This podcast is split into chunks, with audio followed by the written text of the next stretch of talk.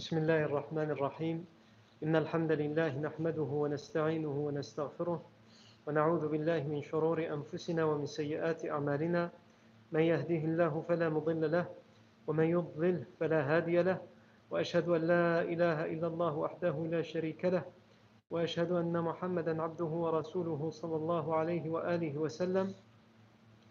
يا أيها الذين آمنوا اتقوا الله حق تقاته ولا تموتن إلا وأنتم مسلمون. يا أيها الناس اتقوا ربكم الذي خلقكم من نفس واحدة وخلق منها زوجها وبث منهما رجالا كثيرا ونساء واتقوا الله الذي تساءلون به والأرحام إن الله كان عليكم رقيبا. يا أيها الذين آمنوا اتقوا الله وقولوا قولا سديدا يصلح لكم أعمالكم ويغفر لكم ذنوبكم ومن يطع الله ورسوله فقد فاز فوزا عظيما. أما بعد فإن أصدق الحديث كتاب الله تعالى وخير الهدي هدي سيدنا محمد صلى الله عليه وسلم وشر الأمور محدثاتها وكل محدثة بدعة وكل بدعة ضلالة وكل ضلالة في النار. ثم أما بعد. La fois dernière, on a commencé à voir le retour de l'armée idolâtre de la bataille de Badr vers la Mecque. Nous, on avait déjà parlé comment s'était déroulée cette bataille, du fait que les musulmans l'avaient gagnée, comment le professeur sallam et son armée étaient rentrés à Médine, comment ils avaient été accueillis à Médine. Et on avait aussi vu que malgré tout, euh, il y avait une part d'épreuve, une part de malheur dans cette victoire et dans ce, dans ce bonheur de la, de la victoire. C'est le fait que euh, il y avait d'abord déjà 14 martyrs, 14 morts du côté musulman. Donc il y avait 14 familles endeuillées malgré la victoire. Il y avait le fait que le professeur sallam en rentrant à Médine, il apprend en rentrant à Médine que sa fille Ruqayya qu'il avait laissée malade, sa fille Ruqayya, elle est euh, décédée pendant euh, son absence et pendant qu'il était à la bataille de, de Badr. On a vu la semaine dernière que les idolâtres, leur retour vers la Mecque se fait de manière totalement différente, puisque eux, ils fuient en fait. Ils fuient Badr et ils fuient le danger. Ils sont terrifiés. Ils sont terrifiés parce qu'ils ont perdu. Ils sont terrifiés parce qu'ils ont vu tous leurs grands chefs mourir sur le champ de bataille. Ils sont terrifiés parce qu'il il y a un groupe de compagnons musulmans qui les pourchassent à travers le désert, même si en fait ils vont les pourchasser juste quelques temps, le temps de leur faire bien peur et ensuite ils reviennent. Mais pour eux, ils pensent qu'ils continuent à être pourchassés, donc ils sont terrifiés. Et ils sont terrifiés parce que nombre d'entre eux ont vu des êtres étranges qui, ne ressemblent, qui, sont, qui ressemblent à des êtres humains, mais qui sont beaucoup plus grands, beaucoup plus forts. Et c'était les anges qui avaient pris des formes humaines qui sont venus aider les musulmans. Ils sont terrifiés pour toutes ces raisons. Et toutes ces raisons expliquent qu'ils sont partis dans la débandade et qu'ils arrivent à la... et qu'ils ont honte malgré tout de rentrer à, la Mecque. Donc certains d'entre eux ils, ne se montrent même pas, ils se cachent chez eux quand ils arrivent. Le premier à entrer à la Mecque, comme on l'avait dit la semaine dernière, c'est le Haythouman ibn Abdullah al-Khuzai. Et on va le questionner. Qu'est-il euh, arrivé? On a perdu.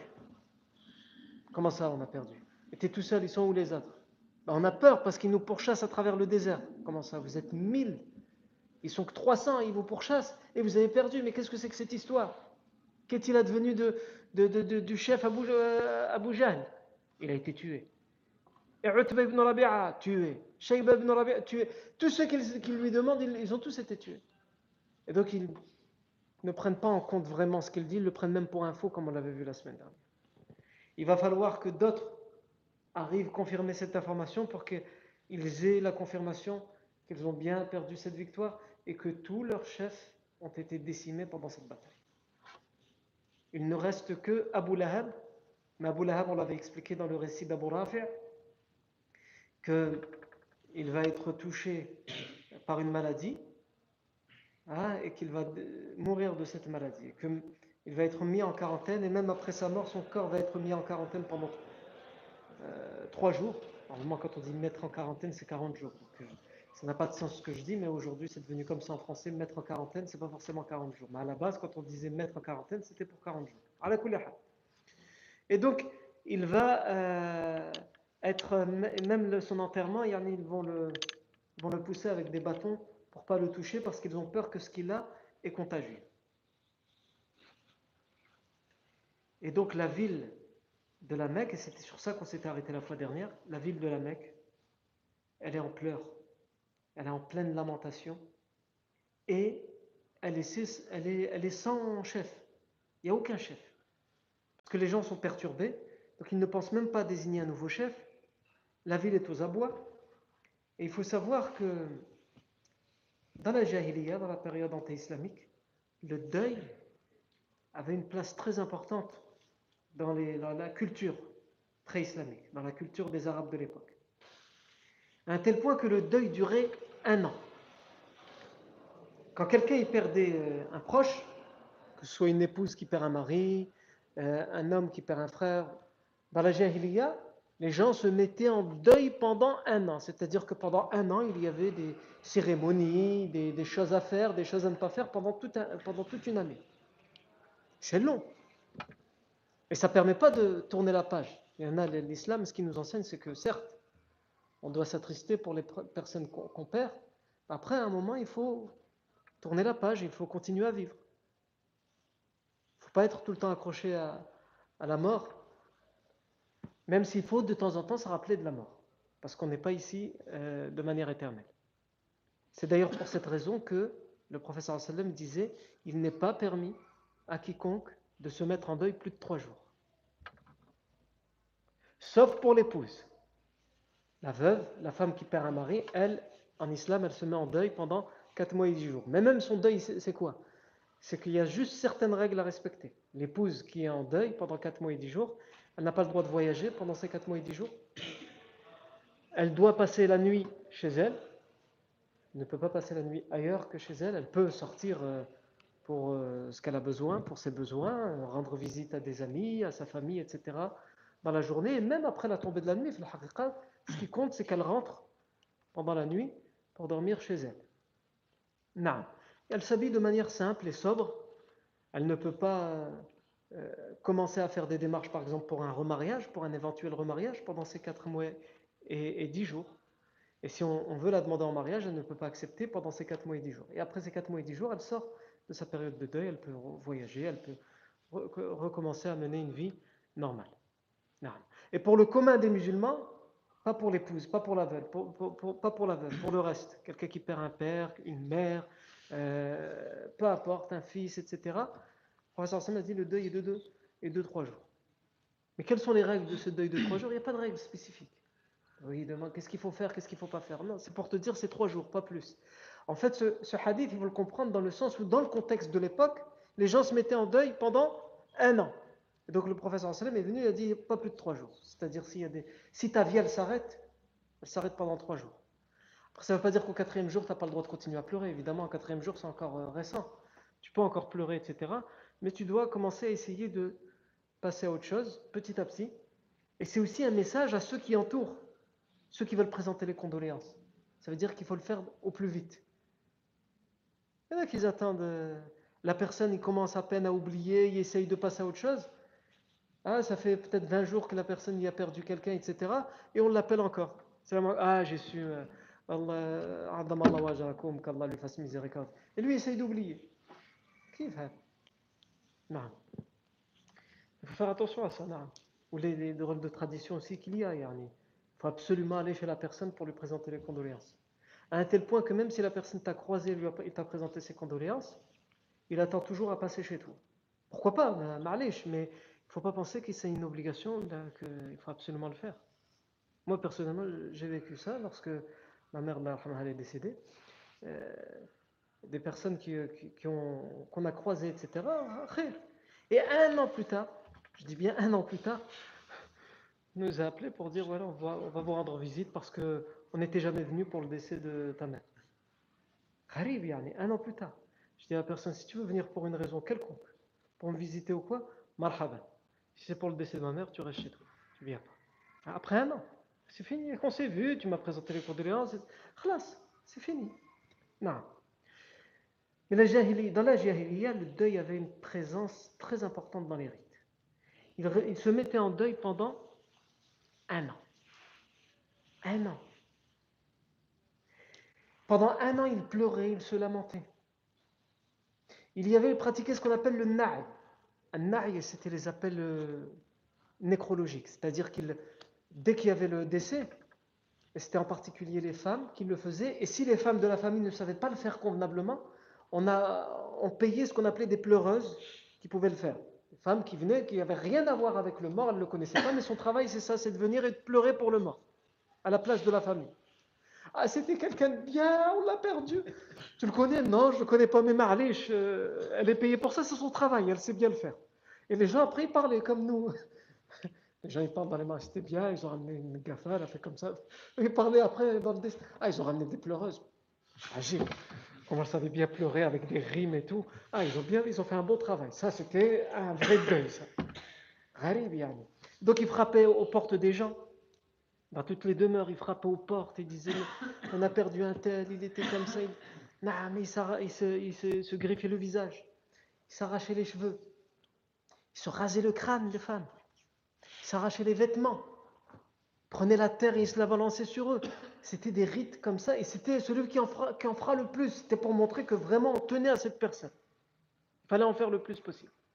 Et c'est pour ça que le professeur sallam on a dans les hadiths, les hadiths qu'est-ce qu'ils nous disent? Le professeur a interdit l'appel nécrologique. Certains confondent le na'i avec le fait d'informer que quelqu'un est mort. Après, certes, certains savants étaient jusque-là, mais ils sont minoritaires. Certains savants de l'islam ont considéré que informer comme ça de manière publique qu'un tel est mort, ça fait partie d'une na'i que le professeur a interdit. En réalité, non. La majorité des savants expliquent que le na'i, qui est interdit, c'est celui qui est accompagné de ses cris, des lamentations. Des... Non, celui-là, il est interdit. Mais le, fait de juste informer un tel est mort pour rassembler les gens pour la prière de janaza ou pour, pour dire aux gens un tel est mort, faites des doigts pour lui, etc.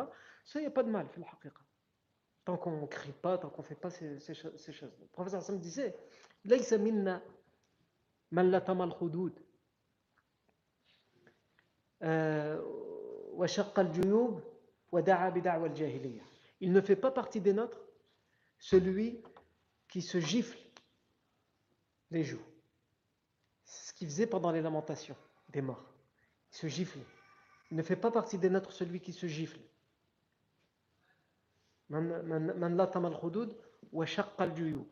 Et qui arrache les vêtements. Le juyub, c'est ici, au niveau du, cou. Prenaient leurs vêtements ici, ils arrachaient le plus possible. Il ne fait pas partie des nôtres celui qui fait ça. Et qui appelle comme les appels de la jahiliya. Pendant les, pendant les, périodes de décès et les périodes des morts. M'a dit il ne fait pas partie des nôtres. Ça veut dire ça ne fait pas partie de l'islam, ça ne fait pas partie des musulmans. Un musulman, il ne peut pas faire ça. Non. Euh, D'ailleurs, le professeur Sam a été jusqu'à dire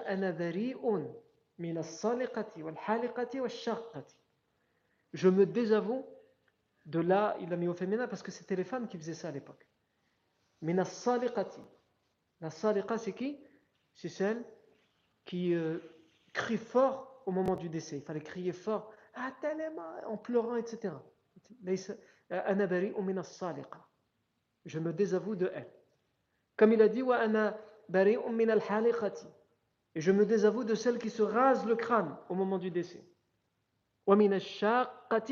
Et celle qui l'arracheuse, celle qui arrache les vêtements. Non. Euh, mais après, il ne faut pas tomber dans un extrême. Il y en a qui tombent dans des, extrêmes, comme j'ai dit, juste le fait d'informer de la mort de quelqu'un pour leur dire qu'il y a la janaza ou pour leur dire faire des doigts avec un tel, et ils disaient c'est le naï que le professeur s'en interdit. Non, ça, ne faut pas tomber dans un autre extrême. Il y en a, ils tombent dans un extrême où ils disent carrément il ne faut pas pleurer. Ça, c'est beaucoup dans nos, dans nos traditions d'origine, du Maghreb. Quand on perd quelqu'un, si les gens ils voient que tu as des larmes qui coulent, tu dis rien de mal, juste tu pleures. Arrête de pleurer, il est en train d'être euh, torturé, châtié à cause de toi le mort, à cause de tes larmes.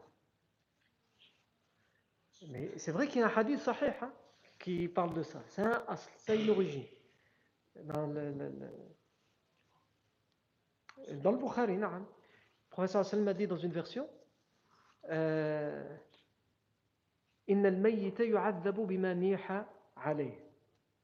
le mort est torturé à cause de ce pourquoi on s'est lamenté pour lui.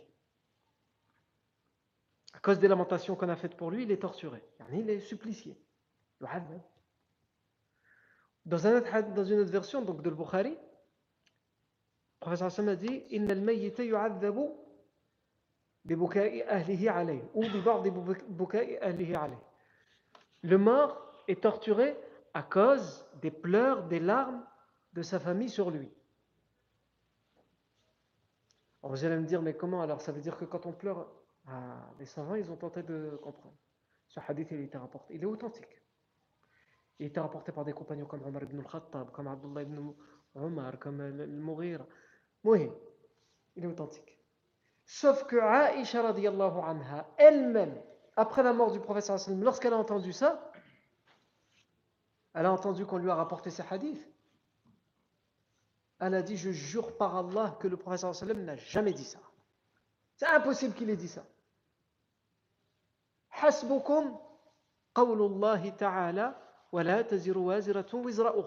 Il vous suffit pour savoir que le professeur n'a jamais pu dire ça, le verset du Coran dans lequel Allah dit aucune âme ne transportera le fardeau d'une autre âme. C'est-à-dire aucune âme ne peut être châtiée à cause des fautes de quelqu'un d'autre. Comment Allah va nous dire ça? Et le professeur Hassan va dire il y a un mort qui est torturé, qui est châtié à cause de personnes qui pleurent pour lui. Ben lui, qu'est-ce qu'il y peut? Il n'y peut rien. Et le madhab de l'imam Shafi'i, c'était celui-là, de considérer que ces hadiths, ils sont pas authentiques. Ouais, mais ils ont été authentifiés par le Bukhari. On sait que le Bukhari, machallah, au niveau de degré d'authenticité, c'est très authentique. Non, eux, ils ont considéré qu'il n'était pas authentique. Voilà que la majorité des savants, ils disent il est authentique. Il est authentique. Et bien sûr que Allah ne châtie pas quelqu'un à cause des méfaits d'une autre personne. Alors comment on peut comprendre ces hadiths? Ils disent tout d'abord, il faut comprendre que ce n'est pas juste les larmes, les pleurs. C'est les lamentations comme dans la jahiliya. Mais on pourrait dire, ouais, mais même ici, il ne peut rien, lui. S'il y a des gens qui se lamentent après lui, lui, il ne peut rien. Ils disent, c'est dans le cas, ces hadiths, ils ont été dit dans le cas où la personne, de son vivant, les femmes, elles faisaient ça, il a vécu des décès, il a vu des femmes de sa famille faire ça, et à aucun moment il a dit, stop, moi je suis contre ça. Il était d'accord, ou voire il a approuvé, ou il a gardé le silence. C'est dans ce cas-là où il a une part de responsabilité. Parce qu'il sait que dans sa famille, on peut faire ça, et il n'a pas prévenu, attention, moi si je meurs, vous ne faites pas ça. Hein. Donc c'est dans ce cas-là où il est châtié certains savants, ils ont, expliqué le hadith comme ça. Ou d'autres ont dit, en vérité, ce n'est pas un châtiment vraiment, un châtiment, un supplice. C'est que c'est les anges qui viennent le voir et qui le réprimandent, qui lui reprochent. Regarde ce qu'ils font derrière toi, ta famille, etc. Et c'est en ce sens que le hadith dit châtier. Et ces explications, elles peuvent, euh, elles peuvent être euh, acceptées, la majorité des savants les donnent, mais à mon humble avis, la meilleure des explications qui a été donnée, c'est celle d'Ibn Taymiyyah. Ibn Taymiyyah dit ces explications, selon lui, sont tirées par les cheveux. Mais la meilleure des explications pour comprendre ces hadiths qui sont authentiques, c'est de dire que de reprendre le hadith et de le comprendre. Quand le sallam dit le mort qu'est-ce que ça veut dire yu'adhab en arabe. Ça peut vouloir dire ce qu'on a dit, torturer, châtier, puni, mais ça peut vouloir dire souffrir. Le terme adhab, c'est une souffrance. C'est pas juste un châtiment. De manière globale, ça peut vouloir dire ça. La preuve, c'est que le professeur Hassan, dans un hadith, le professeur lui-même l'a utilisé dans le sens souffrance. Il a dit Le voyage est une part de souffrance le voyage, ce n'est pas, un châtiment, ce n'est pas une part de châtiment. C'est comme ça qu'on doit le comprendre. Donc Ibn Taymiyyah il dit dans la langue arabe, et même dans le lexique qu'utilisait régulièrement le professeur le mot adab peut vouloir dire souffrance. Et donc en ce sens, le mort, évidemment, si on lui dit, ah, il y a un tel, il est en train de crier, ta femme elle est en train de crier, en train de raconter je sais pas quoi alors que tu es mort, et lui il n'y peut rien d'une certaine manière, bah, ça le fait souffrir, évidemment, d'entendre ça. Donc c'est dans ce sens-là. Allahu a'lam. Ça c'est une parenthèse. Nous, ce qui nous intéresse, c'est qu'on disait que il faut comprendre l'ambiance de la Mecque. Sans, au moment où ils apprennent tout ça, au moment où ils, apprennent tout ça, toutes, les familles, sont en deuil. Il n'existe pas une famille, une maison, à la Mecque, à la fin de la bataille de Badr, qui n'a pas perdu un, voire plus de leurs proches, ou que l'un de leurs proches est prisonnier, Al-Muhim, il y a quelque chose dans chaque famille. Et donc tout le monde est en lamentation, tout le monde est en train de crier, tout le monde est en train d'hurler, ça déambule dans les rues. Et il n'y a plus personne pour, euh, gérer la ville puisque tous les chefs sont morts d'un coup.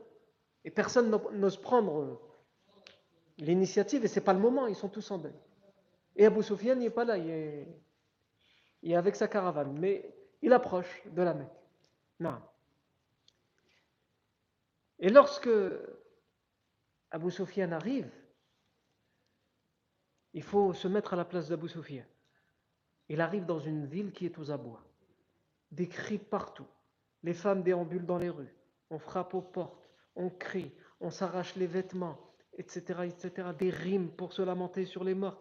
Al-Muhim, il y a tout ça. Et bien sûr, quand on voit arriver Abu Sufyan, on lui fait aussi des reproches. Tout ça, c'est par ta faute de la faute de ta caravane, etc. Et pourquoi tu l'as détourné? Pourquoi tu n'es pas parti les aider à Badr? Si tu avais été... Et lui, ça reste un être humain, Abu Sufyan. Sans aucun doute qu'il ait dû être traversé par la culpabilité à ce moment-là. Mais Abu Sufyan, anhu, puisque nous on sait que par la suite il va devenir musulman. À ce moment-là, il montre en quoi et tous les historiens s'accordent à dire que Abu Sufyan, c'était quelqu'un, un compagnon extrêmement euh, euh, muni de toutes les qualités d'un leader.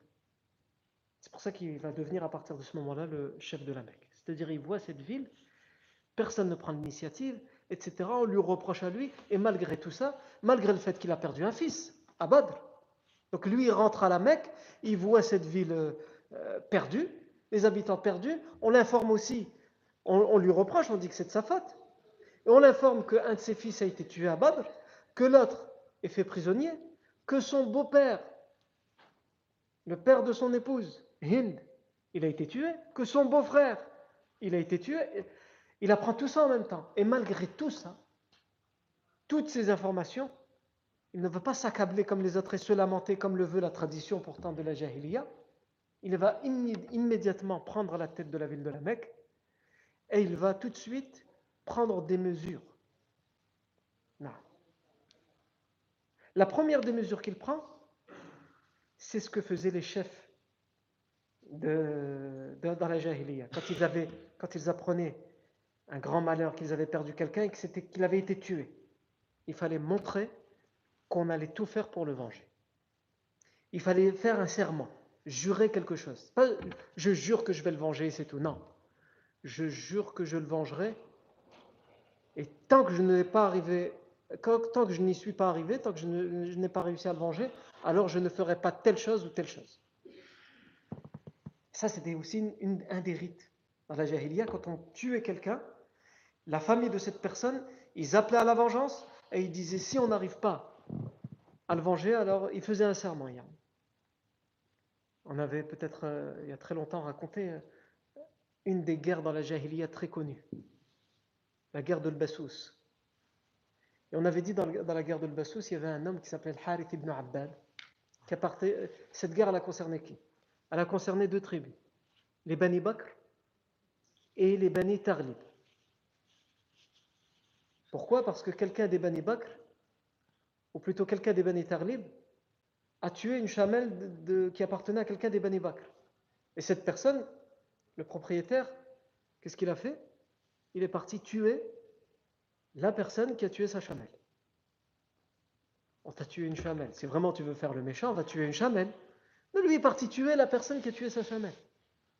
Et donc évidemment, la famille de cette personne, ils ont crié à la vengeance et ils ont dit, on veut que vous nous livriez cette, personne qui a tué euh, notre, notre homme, c'était Kulayb ibn Rabi'a, qui avait été tué.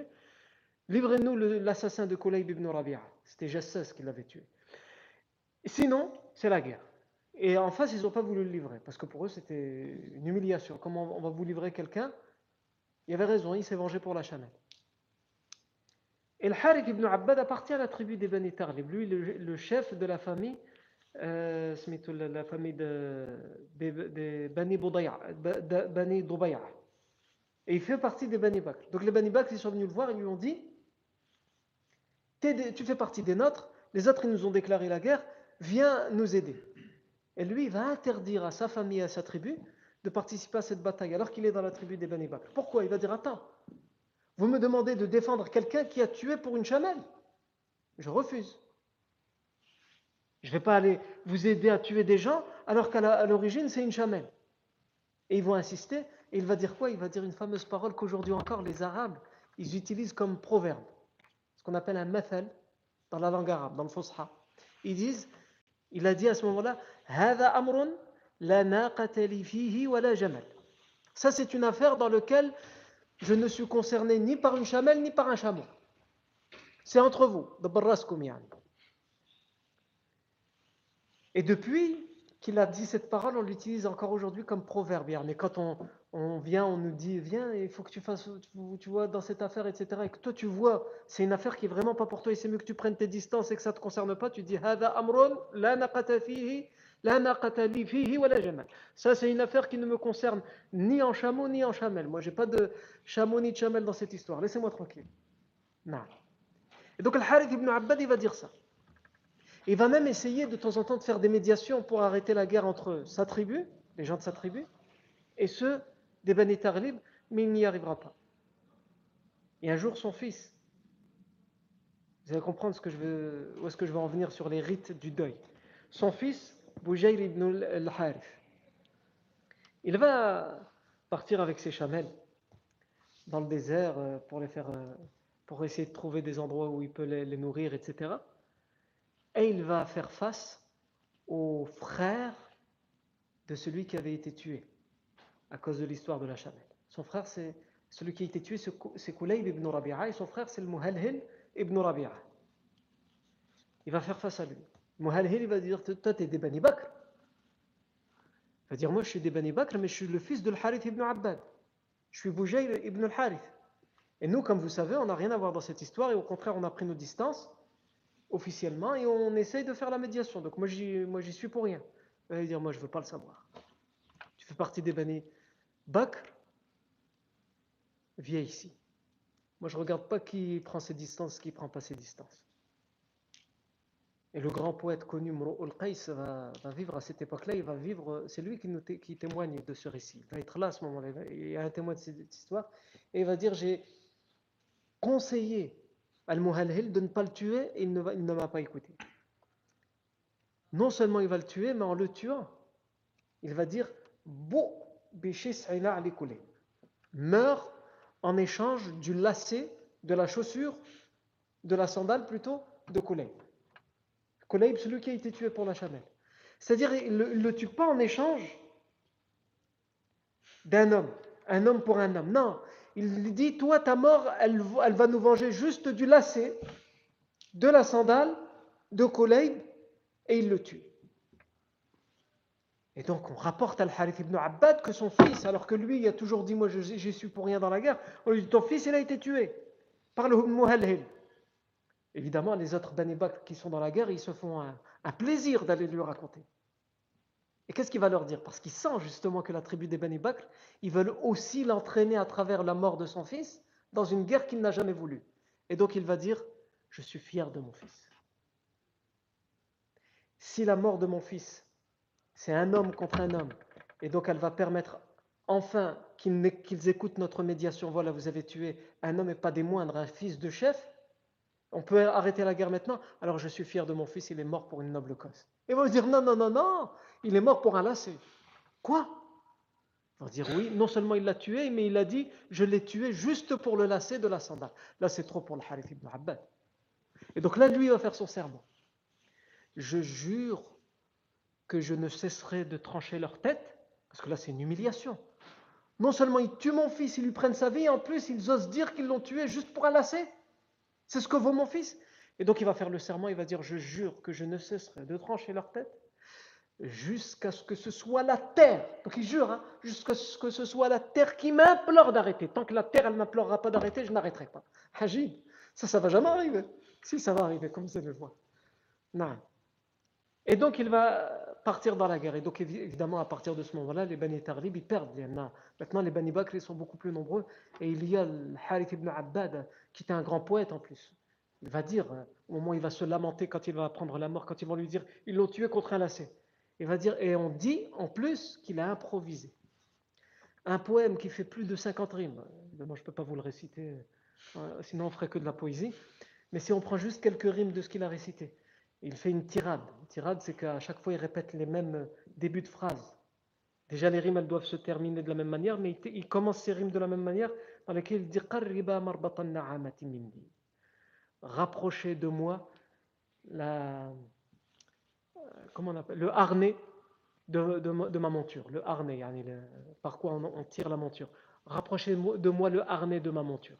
Sous-entendu, rapprochez-moi la monture de moi pour que je pars à la guerre.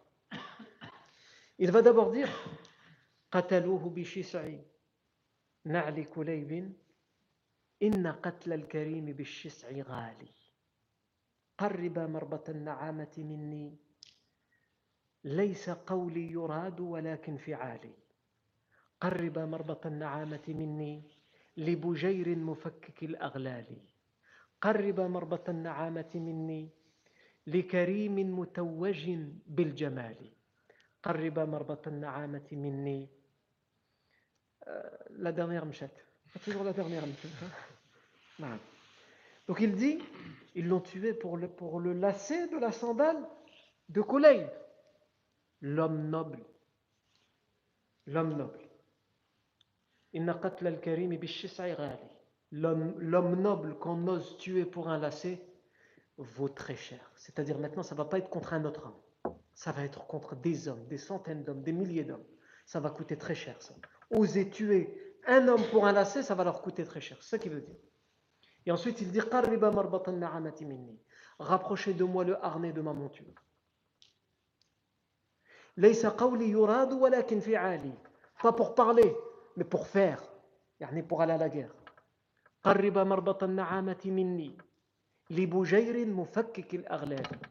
Rapprochez de moi le harnais de ma monture pour Boujair, son fils qui s'appelait Boujair. Pour Boujair, lui qui avait l'habitude de défaire les liens. Les gens, quand ils étaient prisonniers, etc., lui c'était un médiateur, son fils. Il était pour rien dans cette histoire. Il était là pour défaire les nœuds, pour rapprocher entre les gens et on l'a tué. Alors maintenant, rapprochez de moi le harnais de ma monture, c'est ce qu'il veut dire.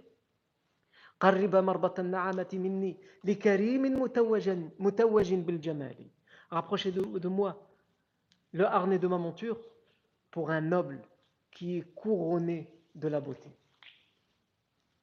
La dernière rime qui était partie, en fait, qu'est-ce qu'il dit dedans?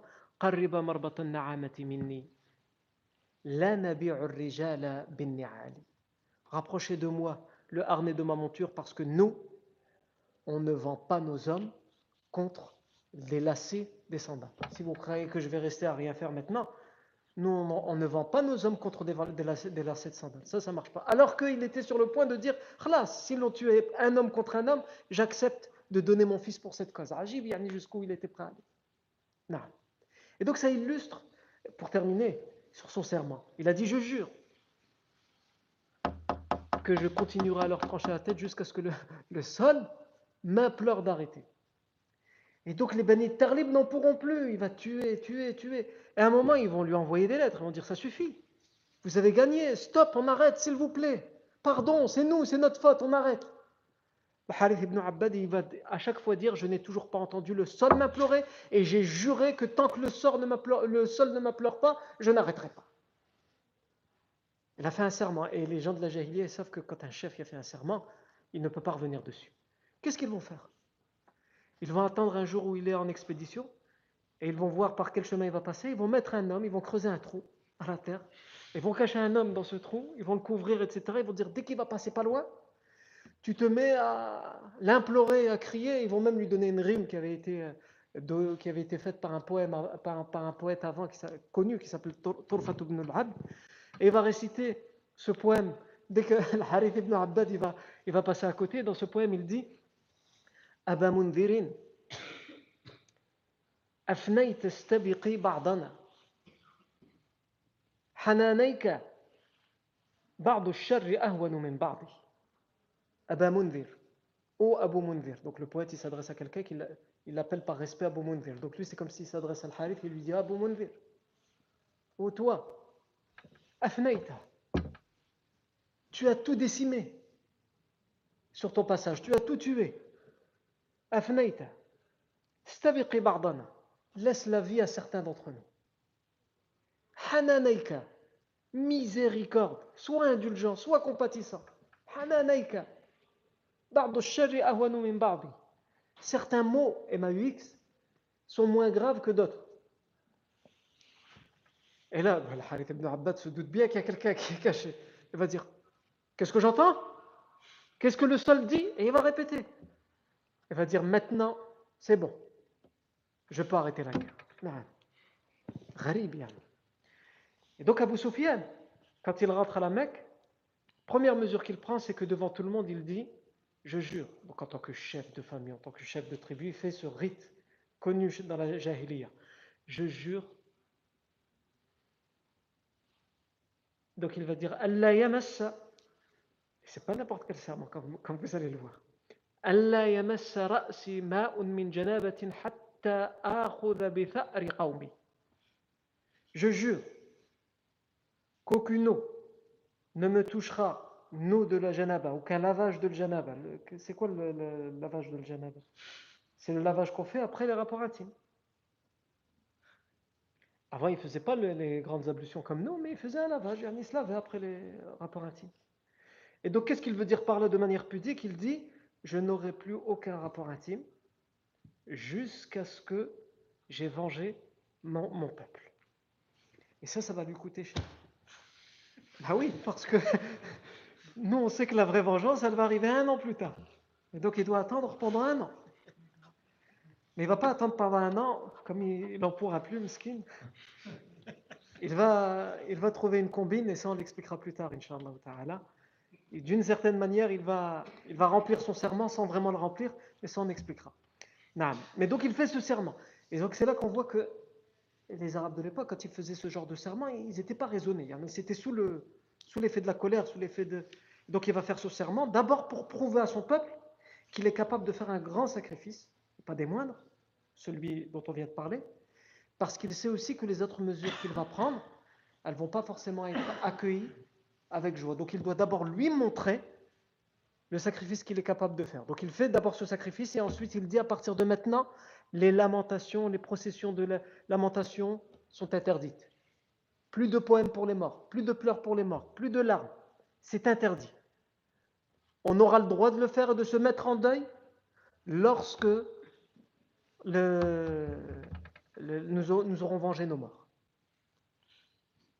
Et le deuil, c'était quelque chose d'important pour eux. Et lui disait, gardez votre deuil, faites ce sacrifice pour le moment où nous aurons vengé nos morts. Et il va dire, cette caravane, ils sont morts pour la caravane. La caravane, toutes les richesses qu'il y a dans cette caravane, ils iront pour financer la vengeance, pour financer l'armée qui va se venger. Non. Et l'autre mesure aussi qu'il prend, on en avait déjà parlé, on va parvenir dessus, c'est sur le fait qu'il ne faut pas négocier la libération des prisonniers, même si quelques semaines plus tard, finalement, ils négocieront la libération des prisonniers. Mais ils vont, ils vont respecter le fait qu'il ne faille pas se lamenter et le fait qu'ils ne doivent pas euh, euh, qu'ils ne doivent, donc ils ne doivent pas se lamenter. Et lui, sauf que justement, euh, lui, Abu Sufyan, il a fait ce serment, il a dit Je jure que je n'aurai plus aucun rapport intime jusqu'à ce que je venge mon peuple. Ça, on verra. On a dit qu'il ne va pas s'y tenir pendant un an, mais il va faire quelque chose pour pouvoir se défaire de ce serment. On verra plus tard. Et comme pour la négociation des prisonniers dont on avait déjà parlé, ils ont entravé eux-mêmes cette mesure. Ils ont transgressé cette mesure. Est-ce que la mesure de ne pas se lamenter, elle va être transgressée? De manière générale, elle ne sera pas transgressée. Sauf par une personne. L'Aswad, lui qui a perdu trois fils. Il va patienter. Et c'est un poète. Il veut se lamenter avec des rimes. Mais il se retient parce qu'il ne peut pas. Il veut pleurer, il veut se lamenter, il veut faire des rimes et il se retient.